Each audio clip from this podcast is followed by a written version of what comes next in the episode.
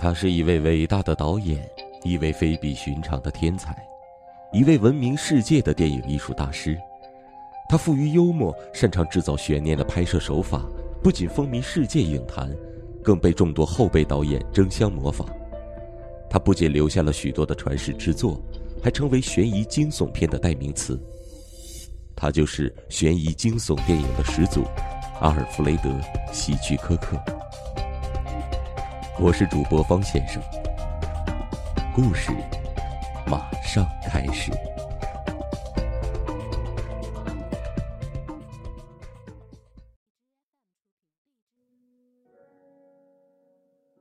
今天为大家带来的是来自希区柯克的《双重杀手》。罗伊。一个温和的声音突然叫出了他的名字，把他从梦中惊醒。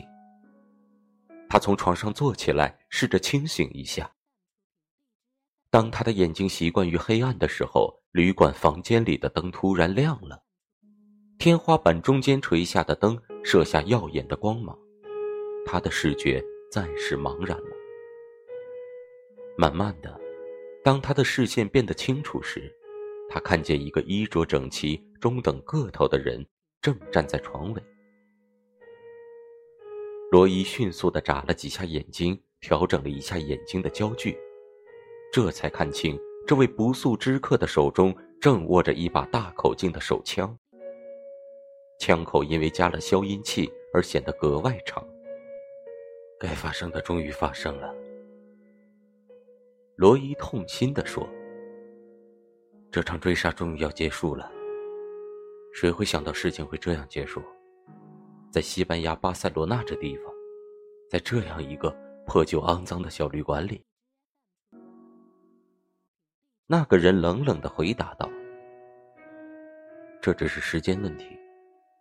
从考里昂先生雇佣我到现在已经九个多月了，这可是一段艰苦的日子。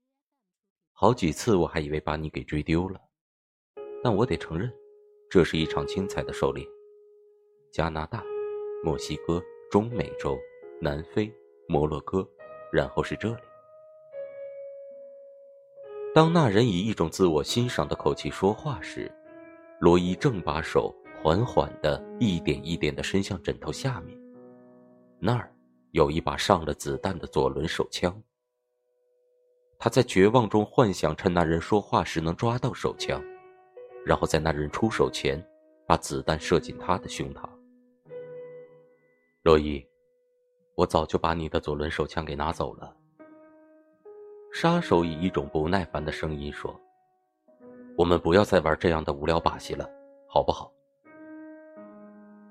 罗伊的手戛然而止，心顿时凉了不少。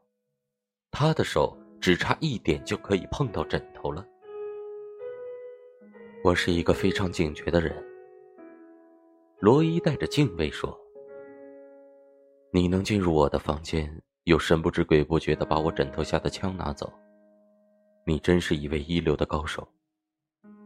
你究竟是谁？我想至少我应该知道一位即将杀我的人的名字。”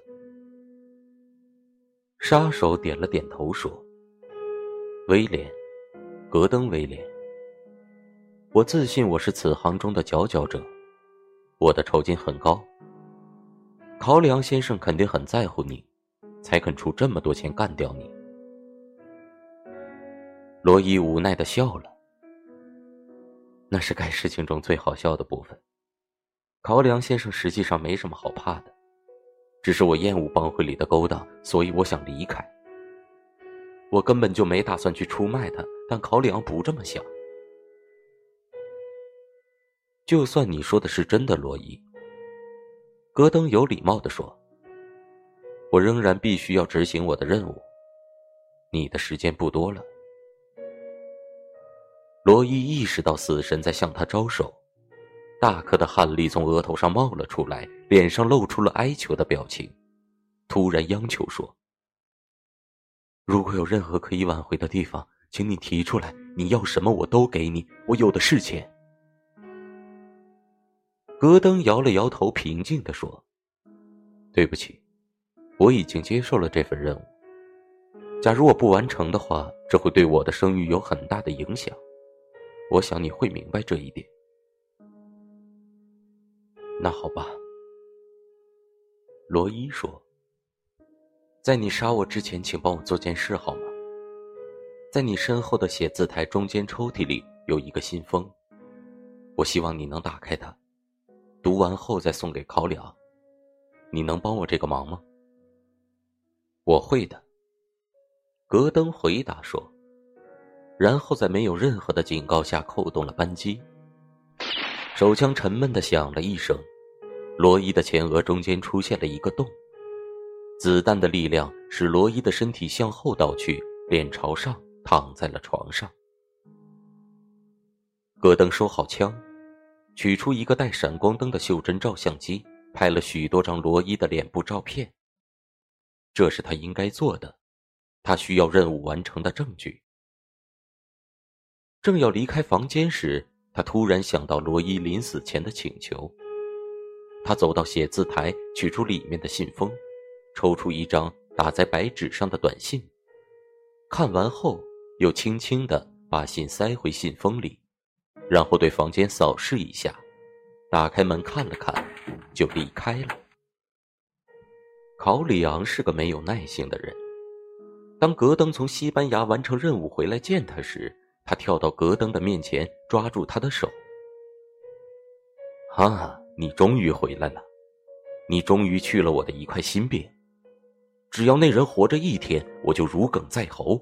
现在一切都好了，我得感谢你啊。对了，我想看看你拍的照片。戈登一语未发，取出照片给了他。考里昂一把抓回照片，从头到尾反复看了好几遍，脸上露出了笑容，看得出他对此很满意。然后他对戈登说。你的全部酬金我已经给你汇入了银行账头，我向你致以最大最深的谢意。在你走之前，我想再问你一件事，告诉我，你开枪时他是什么表情？他有没有哭或者祈求你手下留情什么的？我敢打赌，这个胆小鬼一定会这样做的。戈登没有表情的回答：“不，正好相反，他很从容。”他对死亡的态度比我所知道的任何人都好。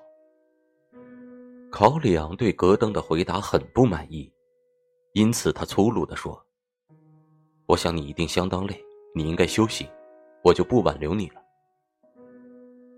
戈登冷冷的一笑：“在我走之前，我得把这封信交给你，是罗伊写的，我希望你能读一下。”考里昂困惑的接过信封。抽出了信，信是用打字机打的，打得很整齐。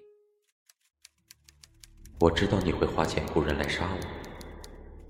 为了公平起见，假如那个人把这封信交给你的话，那说明他已经接受了我装在信封里的两万块，并且同意要以牙还牙，以眼还眼。再见了，考两先生。那信。从考两的手中掉了下来，他像惊弓之鸟一样扑倒在地上。但是在他还没有着地之前，他的前额出现了一个大大的洞，和罗伊的一模一样。